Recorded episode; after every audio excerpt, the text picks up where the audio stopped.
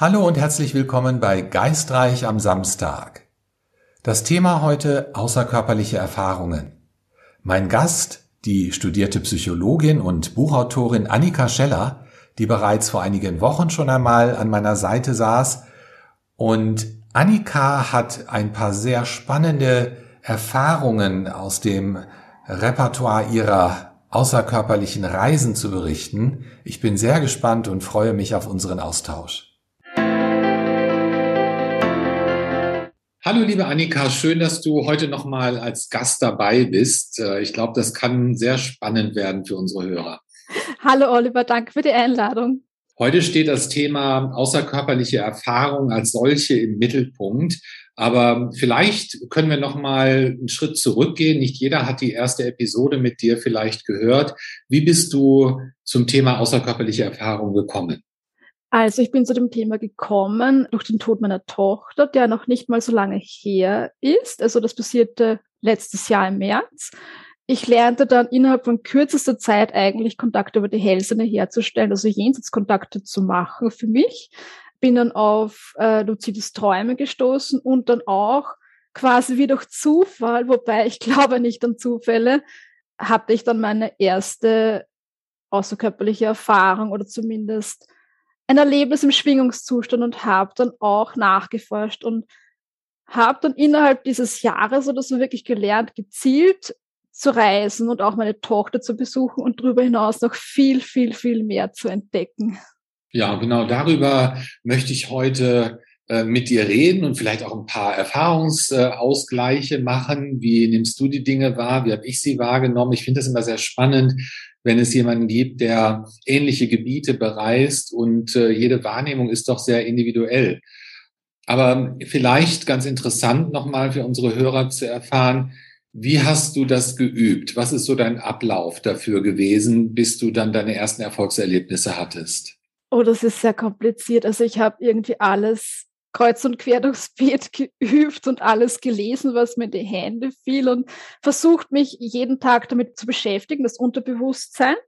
Und ich habe viele Meditationen ausprobiert, geführte Meditationen, freie Meditationen. Ähm, ich habe versucht, meine Zirbeldrüse zu entkalken, irgendwie von außen ähm, irgendwie Einfluss zu nehmen, meinen Koffeinkonsum zu reduzieren, auf eine vegane Ernährung umzusteigen Manches hat überhaupt nicht funktioniert, manches dann wiederum schon. Ich habe dann einfach begonnen oder so wirklich dann Protokoll zu führen und mir Schritt für Schritt irgendwie herauszuarbeiten, was bei mir gut funktioniert. Denn ich finde auch, es gibt nicht den einen Weg, es gibt nur den deinen Weg und das ist halt einfach sehr individuell und, individuell und besonders. Genau, ganz, ganz wichtig zu erwähnen schon an dieser Stelle ähm, probieren geht über Studieren. Man kann noch so viele Bücher lesen, man kann noch so viele Erfahrungen anderer hören. Wenn erst man selbst tatsächlich anfängt zu üben und sich auszuprobieren, kann man seinen individuellen Weg finden.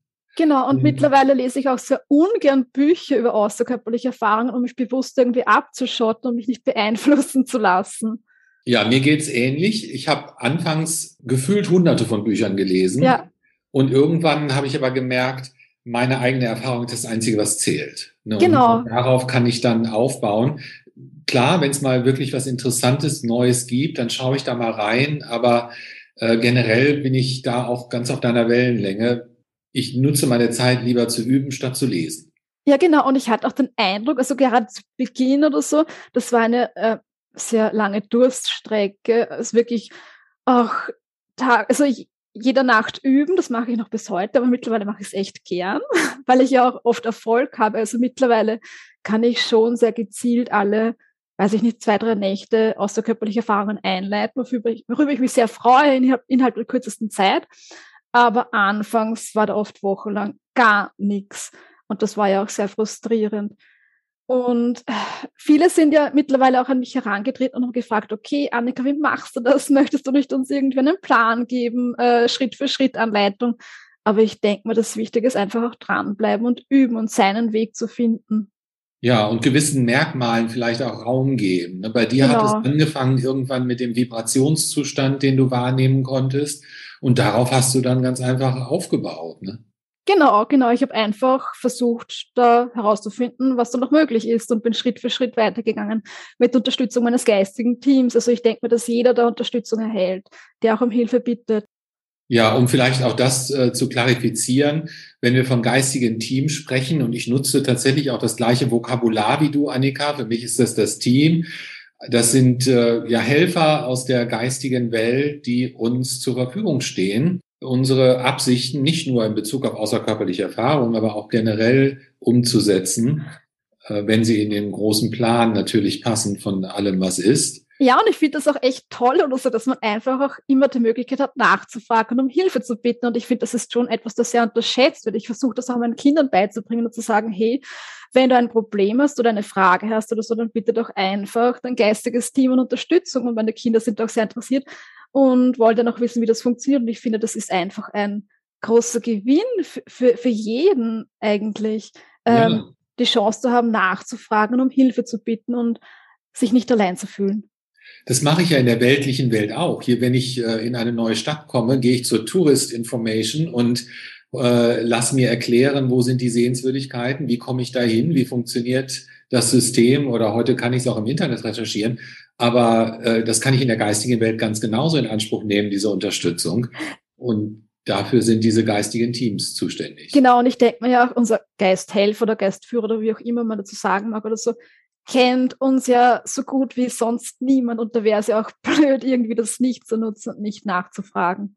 Ja, zurück zu den außerkörperlichen Erfahrungen. Jetzt äh, äh, klingt es so ein bisschen so, oh, ich habe wochenlang keine Erfolge gehabt, aber deine Zeitspanne, in der du geübt hast, die ist ja relativ kurz gewesen. Bei mir hat das Jahre gedauert und bei dir sind, reden wir von Monaten. Ja, das stimmt. Also ich habe ich hab begonnen zu üben. Ich glaube, also die Luna ist gestorben Ende März und ich habe dann diesen Schwingungszustand hatte ich dann, glaube ich, im August oder so und ich habe dann wirklich ab August begonnen zu üben und meine erste außerkörperliche Erfahrung, also meine erste wirklich außerkörperliche Erfahrung hatte ich dann im Dezember. Wobei ich muss schon sagen, ich hatte zu Beginn, äh, bin ich auch über einen Online-Kurs gestolpert. Der war fürchterlich und schrecklich, denn das Schlimmste war, er hat versprochen, dass man innerhalb von 30 Tagen eine außerkörperliche Erfahrung hat. Und das finde ich echt sehr anmaßend, denn jeder hat sein eigenes Tempo. Und ich war dann schon fast frustriert und habe mir gedacht, okay, warum klappt das nicht bei mir? Und nein, also würde ich jeden davon abraten, auf so ein Versprechen quasi einzugehen. Ja, das äh, ist, ist sehr schön, dass du das erwähnst an dieser Stelle. Es gibt da im Internet natürlich sehr viele oder zumindest einige Anbieter, die falsche Versprechungen machen. Ne? Und jeder hat seinen eigenen Rhythmus und seinen eigenen Erfahrungsschatz, den er schon mitbringt. Und es gibt Menschen, die schaffen das auch in weniger als 30 Tagen und andere, so wie ich. Ich habe tatsächlich Jahre gebraucht, bis ich bereit war. Ne? Denn da kommen ja. ja viele Faktoren zusammen, wie zum Beispiel Ängste, die man unterbewusst hatte, die man nicht kannte vielleicht und die dann absolut, absolut. Ich weiß auch, ich habe dann auch bewusst darauf verzichtet, dass, dass ich mir Horrorfilme anschaue. Ich, ich, liebe Horrorfilme über alles, aber ich habe mir dann gedacht, um Gottes Willen, wer weiß, vielleicht manifestiert sich dann irgendeine Angst während einer außerkörperlichen Erfahrung. Mein Mann ist sehr deprimiert darüber, dass wir jetzt keine Horrorfilme mehr schauen, aber ich denke mir, also das ist halt einfach ein, ein, ein großes Thema, die Ängste, also die Dunkelheit, was die Silberschnur, wobei ich muss sagen, ich habe nie eine Silberschnur wahrgenommen. Ich glaube, du auch nicht, ich oder? Auch nicht, nein. Nein. Also viele Ängste, komme ich dann überhaupt in den Körper wieder zurück? Also diese Frage taucht dann auch immer wieder bei anderen äh, Menschen auf, die mich dann kontaktieren. Ähm, ist das überhaupt sicher? Aber ich denke mal, das kann man sich auch noch selbst beweisen und sich selbst die Ängste nehmen. Und ich denke auch, dass es sehr wichtig bei mir war, dass es die ersten Monate dann sehr schleppend vorangegangen ist, um Stück für Stück das Ängste abzubauen. Nur weil sich augenscheinlich nichts getan hat, heißt es ja nicht, dass im Hintergrund nicht doch irgendwie etwas verändert wurde. Ja, ganz genau. Und ich kann heute auch Gründe sehen, warum das bei mir so lange gedauert hat und äh, habe äh, einen viel besseren Blick auch jetzt in der Rückschau, ich denke so, aha, genau diese Fehler habe ich gemacht oder für bestimmte Dinge habe ich einfach mehr Zeit gebraucht, weil mein Unterbewusstsein zugepackt war bis oben hin mit unbewussten Ängsten und äh, Sorgen und äh, Projektionen, die erstmal Stück für Stück abgebaut werden durften. Und äh, so habe ich natürlich heute auch die Möglichkeit, das bei anderen besser zu unterstützen. Wenn es bei mir von Anfang an sofort geklappt hätte, dann wäre ich wahrscheinlich ein fürchterlicher Trainer geworden. Aber genau. in dem Hinblick war das ja. für meine Entwicklung letztendlich optimal. Ja, ja. Und ich, also ich, ich habe auch die Erfahrung gemacht, dass viele so quasi eine AKI auf Knopfdruck erleben möchten und wenigstmöglich selbst zutun möchten oder so, um endlich quasi diese Erfahrung zu machen. Und ich denke mir dann immer, mm -mm, so, so funktioniert es nicht. Und ich appelliere dann auch immer an alle, die das lernen wollen oder so, bitte beschäftigt euch auch zuerst mit eurer Traumerinnerung, denn es nutzt euch nicht keine mega tolle außerkörperliche Erfahrung, wenn ihr euch da nicht mehr dran erinnern könnt. Ganz genau. Das ist ein ganz, ganz wichtiger Punkt, denn ich denke, wir haben alle außerkörperliche Erfahrungen äh, von, vom ersten Tag unseres Seins. Ja. Nur unser Erinnerungsvermögen daran ist halt sehr spärlich und oftmals missdeuten wir das als Träume. Aber das war für mich auch ein wichtiger Schritt, alles aufzuschreiben, immer zu dokumentieren. Denn da habe ich dann gelernt zu differenzieren, was sind Träume und was sind vielleicht keine Träume, sondern was sind andere Realitäten? Ja, genau, genau. Oder wo, wo äh, beginnt die Luzidität und was ist dann schon eine volle AKE? Ich weiß es, glaube ich, bis heute nicht, aber ich finde es dann schon sehr spannend, diese Unterschiede herauszuarbeiten oder wie fühlt sich äh, was an oder so oder wie kann ich dann einen luziden Traum in eine außerkörperliche Erfahrung umwandeln? Welche Techniken gibt es dann dafür? Ja, um vielleicht den Unterschied äh, kurz darzulegen, luzide Träume im Vergleich zu außerkörperlichen Erfahrungen unterscheide ich tatsächlich dadurch, dass ich in einem luziden Traum jederzeit die Möglichkeit habe, meine Umgebung willentlich zu verändern, so wie es mir gefällt. Wie ein Cartoonzeichner kann ich das auf Knopfdruck umstellen. Einer, in einer außerkörperlichen Erfahrung bin ich tatsächlich in einer Realität, die eine gewisse Grundstruktur hat, die auch nicht veränderbar ist. Ich genau. kann vielleicht, je nachdem, wo ich bin, manifestieren, aber ich kann nicht grundlegende Gesetze ändern. So wie hier in unserer physischen Realität, es gibt Schwerkraft und es gibt äh, Zeit und Raum. Ähm, das kann man vielleicht ein Stück weit manipulieren, aber man kann es nicht abschaffen. Genau, das nehme ich auch so wahr. Ja, aber jetzt mal zu den konkreteren Erfahrungen. Du hast also nach einer Übungsphase dann im letzten Jahr am Heiligen Abend deine erste wirklich full-blown Out-of-Body-Experience gehabt. ja, wobei ich muss ja auch sagen, da bin ich auch abgeholt worden nach meinen gescheiterten Versuchen. Ich wurde ja abgeholt und ich habe diesen Austritt aus dem Körper nicht bewusst erlebt. Also den erlebe ich ja bis heute jedes Mal sehr bewusst. Ähm, ich genieße es auch mittlerweile sehr, also diese, diese Loslösung. Und alles, was dazugehört, die Schwingungen, die Geräusche, das Nichtsehen nach dem Austritt und dann noch diese Hektik, okay, wo möchte ich jetzt hin, wer weiß, wie lange es dauert, wie kann ich das jetzt stabil halten? Ähm, ja. Ja, guck, ich erlebe den Austritt eher selten. Bei okay. mir ist es häufig so, dass ich einfach über meine Absicht, mein, ja, Thomas Campbell würde es so beschreiben, ich nabel mich am Informationsfluss einer Realität ab, um mich an einem anderen Ort anzunabeln. Und dafür ist für mich dieser Austritt nicht mal unbedingt essentiell. Der stellt sich manchmal ein oder ich übe ihn auch oft bewusst, weil, weil es einfach dazugehört, aber ich erlebe den eigentlich relativ selten. Ich bin dann eher plötzlich da und äh, habe Zugriff. Das finde ich jetzt sehr spannend. Also Du meinst das wahrscheinlich das Phasing, oder? Ja, Monroe hat es als Phasing bezeichnet, wobei das Phasing mir nicht so konkret genug ist. Ich finde, da ist Thomas Campbell in seiner Beschreibung ein bisschen moderner. Wir haben den Datenfluss einer Realität hier und den Datenfluss einer anderen Realität an einer anderen Örtlichkeit und wir können uns dort einwählen sozusagen. Und das muss nicht zu 100 Prozent passieren. Das kann auch meinetwegen sein, dass ich 50 Prozent hier bin und 50 Prozent dort und trotzdem Wahrnehmung von beiden Orten habe. Ja, das finde ich so spannend, denn also gerade jetzt in meiner Schwangerschaft ähm, wurde mir auch im Vorhinein schon mitgeteilt, dass ich die ersten, die erste Zeit wahrscheinlich keine außerkörperlichen Erfahrungen einleiten kann. Das fand ich wirklich, wirklich fürchterlich und ich habe mich auch sehr lange darauf vorbereiten müssen, dass es vielleicht so kommen wird. Ähm, die Erklärung war dann auch, dass in den ersten drei Monaten quasi so viele Veränderungen stattfinden ähm, beim Fötus oder so, dass es gut wäre, einfach hier zu bleiben und nicht ständig irgendwo anders hin zu wollen. Aber ich muss sagen, ich habe mich dann auch sehr aufs luzide Träume konzentriert und konnte dann auch ein, also öfters mein Bewusstsein wirklich ohne diesen bewussten Austritt verlagern sehr spannende Entwicklung. Also ich weiß, was du meinst.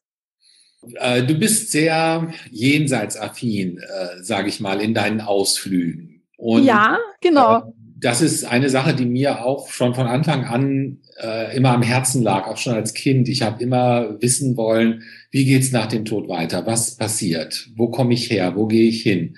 Und äh, viele Jahre in meiner Entdeckung haben sich fast ausschließlich in diesen Gebieten, die wir als jenseits bezeichnen, abgespielt. Und da fände ich es jetzt ganz spannend von dir zu hören, was sind deine Ausflüge dahin und was hast du da erlebt? Ja, also ich habe schon ein paar Mal den Park besucht, ähm, unwissentlich auch öfters. Ähm, ich bin auch schon mal zusammen mit einer Freundin in den Park gereist. Ähm, das war auch so spannend, denn ich habe bis jetzt keine Ahnung, wie das funktioniert, mit jemand anderen zu reisen, wobei schon öfters passiert ist. Und wir sind da zusammen zu dem Lieblingsplätzchen ähm, der Tochter meiner Freundin gereist. Und zwar war das so eine richtig schöne grasgrüne Wiese und riesengroße antike Blumentöpfe mit roten Rosen und weißen Rosen drinnen. Und es war einfach wunderschön und sehr idyllisch. Leider hatte meine Freundin dann keine Erinnerung mehr dran am nächsten Tag. Und einmal, ich muss sagen, ich habe, ich liebe die Bücher von Robert Monroe. Und in seinem, ich glaube, letzten Buch über die Schwelle des Irdischen hinaus schreibt er in einem Kapitel davon, dass er unbedingt sein letztes Zuhause in der geistigen Welt bereisen wollte, um zu verstehen, warum er wieder inkarniert ist. Und ich habe mir dann gedacht, spannend. Also, das möchte ich auch wissen. Also, warum sollte mir das jetzt vorenthalten bleiben? Und ich habe mir das sehr bemüht oder so, quasi hinzureißen. Und ich wusste auch nicht mal, welches Ziel ich da angeben soll. Ich habe mich dann einfach irgendwie darauf geeinigt, dass ich, dass, dass mein Ziel meine letzte Heimat sein wird. Und die geistige wird schon wissen, wohin ich möchte. Das hat aber einige Zeit in Anspruch genommen und ich bin dann auch einmal auf dem Weg dorthin gestrandet. Das war fast schon ein wenig beängstigend, denn ich bin aus meinem Körper ausgetreten, ähm, habe dann erst einmal geschaut, dass ich wirklich jetzt eine klare Sicht habe, denn oftmals sehe ich danach überhaupt nichts und habe dann mein Ziel angestarrt und bin dann irgendwie komplett in einem leeren, schwarzen Raum gelandet. Es war schon so etwas wie Materie darin, aber nicht greifbar. Und ich dachte mir, okay, wo bin ich denn da jetzt gelandet? Ich weiß nicht, was das ist und habe dann auch nach meinem Geistführer verlangt und habe ihn dann auch neben mir wahrgenommen. Der hat sich übrigens nie wieder bei mir gezeigt, seit damals zu Weihnachten. Ich habe ihn echt nicht mehr gesehen, aber ich nehme ihn sehr oft wahr. Und er hat mich dann auch wieder hinausgeführt und mir dann auch zu verstehen gegeben, dass ich einfach gestrandet bin. In einem Void hat er es bezeichnet. Also das ist einfach ein, ich weiß es nicht. Ich bin einfach gestrandet und nicht an mein Ziel gelangt. Ich blieb aber trotzdem motiviert und habe dann auch meine letzte Heimat bereist und das war mega spannend. Und zwar, ich war zu Beginn ja total neugierig und, und ich war auf alles eingestellt und bin dann über eine, eine Häuserlandschaft geflogen und die Häuser waren schon faszinierend an sich. Es war, war eine ganz andere Architektur als bei uns, äh, mit vielen Glaselementen, bunten Glaselementen. Wunderschön. Und dann habe ich erkannt, dass ich mich auf einer Insel befinde, auf einer großen Meer, Sandstrand, wunderschön, sehr urlaubsmäßig und idyllisch. Und ich liebe ja das Meer. Also ich fahre jedes Jahr ans Meer und bin immer so also tot traurig, wenn ich nicht ins Meer fahren kann. Was natürlich vielleicht erklärt oder so, dass das meine letzte Heimat gewesen ist.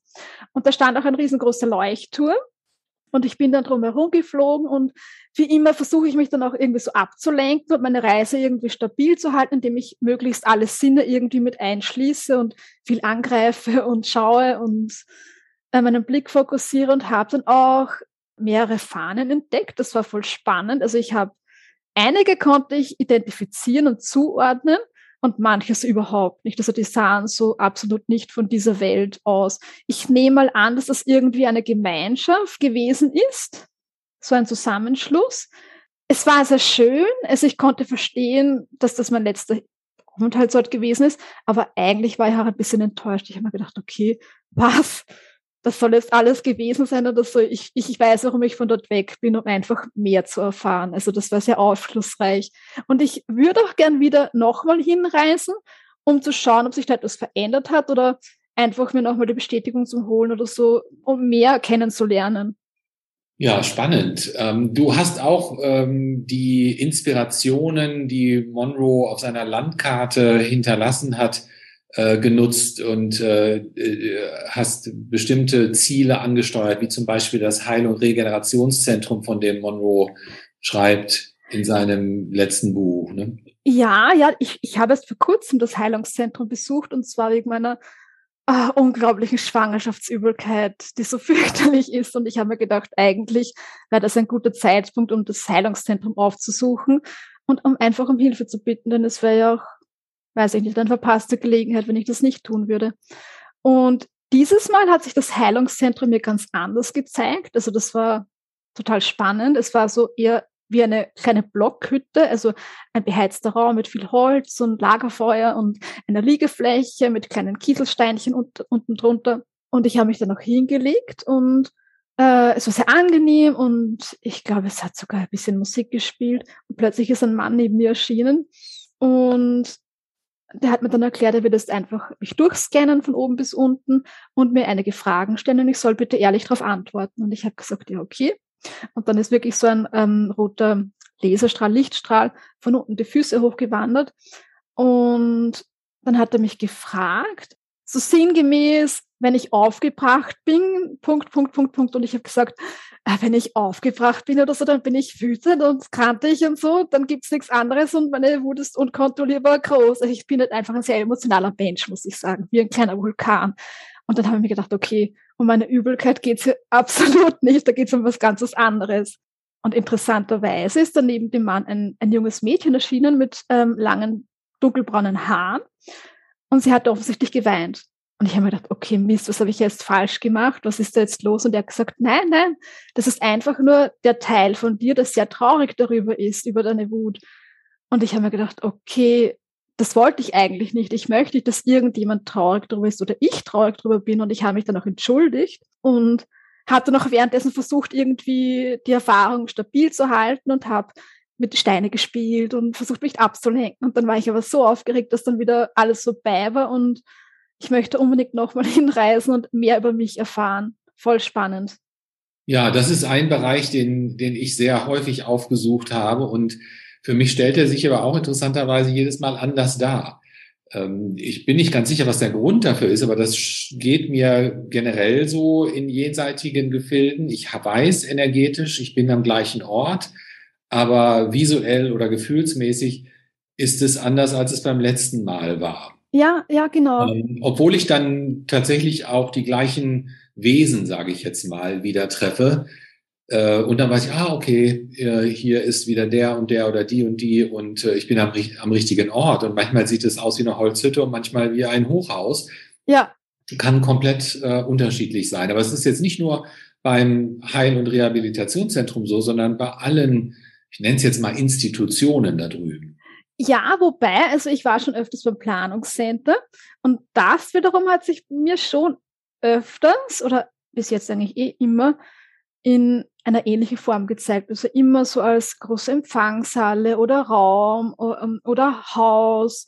Ähm, und bei mir ist es dann auch immer so, dass halt ganz viele Bilder an der Wand hängen und herumstehen und ich dadurch dann viele Infos erhalte oder Bücher oder dann eine Person zum Reden kommt.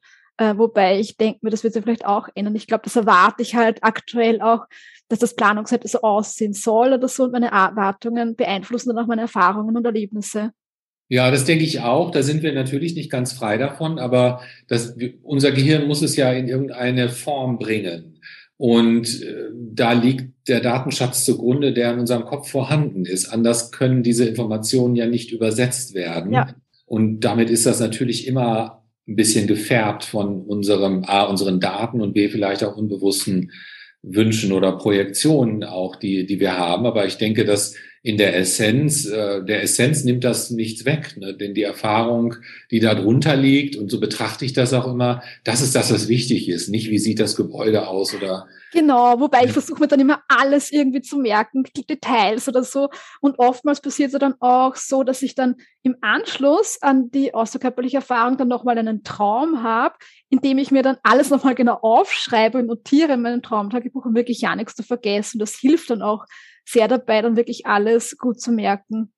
Ja, und an dieser Stelle das betone ich auch immer, das Ausdrücken einer Erfahrung in, in Worte oder auch schriftlich gibt dieser Erfahrung eine neue Qualität, als wenn sie nur im Kopf rumschwirrt und sich verdünnt und verflüssigt und irgendwann dann nur noch eine vage Erinnerung bleibt. Aber sie wird konkreter und oftmals ist es ja auch so, wenn wir was aufschreiben oder etwas aussprechen, dann fließt die Erinnerung. Dann kommen noch mehr Details wieder ins Bewusstsein und das äh, finde ich auch mal sehr schön. Ja. Was hast du noch für Trips unternommen, äh, abseits der physischen Realität? Auch ich hatte einmal, das war auch sehr spannend. Das war so, so wie eine Art eine Test, ich weiß es nicht oder so. Da habe ich wiederum mal meine Tochter besucht. Also anfangs wollte ich sehr oft meine Tochter besuchen. Das war ständiges Ziel. Ist vielleicht auch verständlich. Mittlerweile gebe ich da schon eher an Frieden und ähm, bereise auch andere Ziele. Aber ich bin ihr dann einmal begegnet und irgendwas war anders. Also ich war auf jeden Fall in einem Haus, äh, da hingen wieder ganz viele Fotos und Luna kam mir entgegen und ich habe mich so gefreut und wir, sie ist dann, äh, wir haben dann Nachlaufen gespielt und irgendwie hatte ich das Gefühl, irgendwas stimmt nicht. Und sie kam dann auf mich zu und ich habe mir gedacht, nein, das ist nicht Luna oder so, das ist nur das Kleinkind oder so. Und ich bin ja immer darum bemüht und, und hoffe, dass, dass ich das vielleicht eines Tages in diesem Leben noch erleben werde, dass ich die Seele dahinter kennenlernen werde, hinter dem Kleinkind. Denn nach wie vor präsentiert sie sich mir als Kleinkind und das ist sie ja nicht. Und ich habe sie dann bewusst weggestoßen bei dieser Erfahrung. Und plötzlich hat sie sich verwandelt in, ich kann es nicht einmal beschreiben, was es gewesen ist. Es sah aus wie ein, ein Musikinstrument, es war golden oder so. Und ich weiß bis heute nicht, welches Geschenk mir da überreicht worden ist, aber ich glaube, es hatte einfach damit zu tun, mit dieser Erkenntnis oder so, dass Luna nicht dieses Kleinkind ist und dass da viel mehr dahinter steckt. Und dafür war ich dann sehr dankbar, muss ich sagen. Die Fähigkeit, sich so darzustellen, wie immer sie es möchten, äh, oder sich auch ein Stück weit uns anzupassen, unseren Erwartungen anzupassen, das ist eine Sache, die bemerkenswert ist für Jenseitserfahrungen. Äh, ich erinnere mich an die Oma meiner Frau, die in sehr hohem Alter verstorben ist vor einigen Jahren. Und anfangs hat sie sich tatsächlich so präsentiert, wie sie im Alter aussah. Aber das, denke ich, hat das Erkennungsmerkmal auch sonst nicht. Ne? Wenn, wenn sich da jetzt eine junge äh, 20-Jährige präsentiert hätte, hätte mein Verstand das gar nicht einordnen können. Genau. Aber genau. das ging relativ schnell dann nach, ich sag vielleicht zwei, drei Wochen, als dann das erste Mal ein ganz anderer Eindruck kam. Ne, ja. Tatsächlich von einer jungen, agilen Frau, so wie sie sich fühlt. Und äh, aber mit der klaren Energie dieser Person, die ich kannte, ne, und dachte, oh, okay, das macht natürlich auch Sinn, weil niemand will so sein. Ne? Niemand will altfaltig und Genau, und ich denke, im Jenseits ist doch alles möglich und warum sollten wir dann äh, uns nicht irgendwie eine andere Gestalt, eine andere Gestalt annehmen? Beziehungsweise denke ich mir, dass so sind wir doch viel mehr als diese eine Person in diesem Leben. Ähm, das muss ich jetzt erzählen. Ich hatte mal ein total spannendes Erlebnis. Bis jetzt hatte ich immer so Probleme, diesen Seelenbegriff oder diese Überseele oder ein Seelenanteil, was das ist, zu verstehen. Also es gibt viele Erklärungsmodelle, aber das war für mich immer sehr unklar. Und dann hatte ich einmal eine außerkörperliche Erfahrung. Und ich musste so sagen, ich liebe die Bücher von Dr. Michael Newton ein bekannter Rückführungstherapeut, der mittlerweile auch schon verstorben ist. Und der beschreibt das in seinen Büchern oder Sitzungen, die er da aufzeichnet, wie folgt, dass eine Seele ja nur mit einem gewissen Prozentsatz an Energie inkarniert und der Rest verbleibt in der geistigen Welt. Das fand ich so spannend. Ich habe mir gedacht, okay, das würde ja eigentlich bedeuten oder so, dass nur ein Teil von mir als Annika inkarniert ist und ein Teil trotzdem nachher von der geistigen Welt aktiv ist und unterwegs ist oder so und auch bei meiner Tochter ist und ich muss mir eigentlich keine Sorgen machen, dass er da alleine ist und ich bin ja eigentlich bei ihr. Unbewusst ja, oder bewusst, ganz, ich weiß ganz, es nicht. wichtiger Punkt und interessant, dass du den Newton an dieser Stelle erwähnst, weil ich habe gerade vor zehn Tagen oder vor knapp drei Wochen habe ich tatsächlich eine Rückführung nach Newton gemacht. Wow! Life Between Life Rückführung. Aus irgendeinem Grund hat mich das geholt, sag ich mal. Äh, ich, äh, das war so ein, ein Wunsch, der plötzlich kam und ich habe gelernt, meinen äh, Intuitionen zu folgen und muss sagen, es war eine sehr, sehr interessante Erfahrung. Und genau das ist eben auch das Fazit gewesen, dass ich Aspekten meines eigenen Selbst begegnet bin, die immer dort sind. Ne? Und ja. äh, aber auch anderen. Ich habe einen guten Freund getroffen, äh, mit dem ich hier in dieser Ebene so meine Schwierigkeiten habe. Und ich war sehr verwirrt und erinnere mich auch, und es ist auch auf dem Transkript der Hypnose drauf, dass ich plötzlich sage, jetzt bin ich verwirrt, weil der lebt doch noch. Und warum stehe ich dem hier jetzt gegenüber? Ja. Und dann hat die Hypnotiseurin mich nochmal dran erinnert und hat gesagt, du weißt doch, dass wir multidimensional sind und dass auch Aspekte von uns dort drüben sind. Nimm es einfach so hin. Und dann konnte ich da auch ganz gut mitarbeiten. Ja, genau. Und ich hatte dann auch eine außerkörperliche Erfahrung. Mir wurde das dann wirklich auch bestätigt, dass mir wurde gezeigt, dass ich war dann in einem Haus. Ähm, da sah ich dann meine Tochter und mich, interessanterweise. Wir haben, ich weiß nicht, was wir zusammen gemacht haben. Und die geistige Welt hat dann auch ein total schönes Lied eingespielt. Das fand ich so witzig.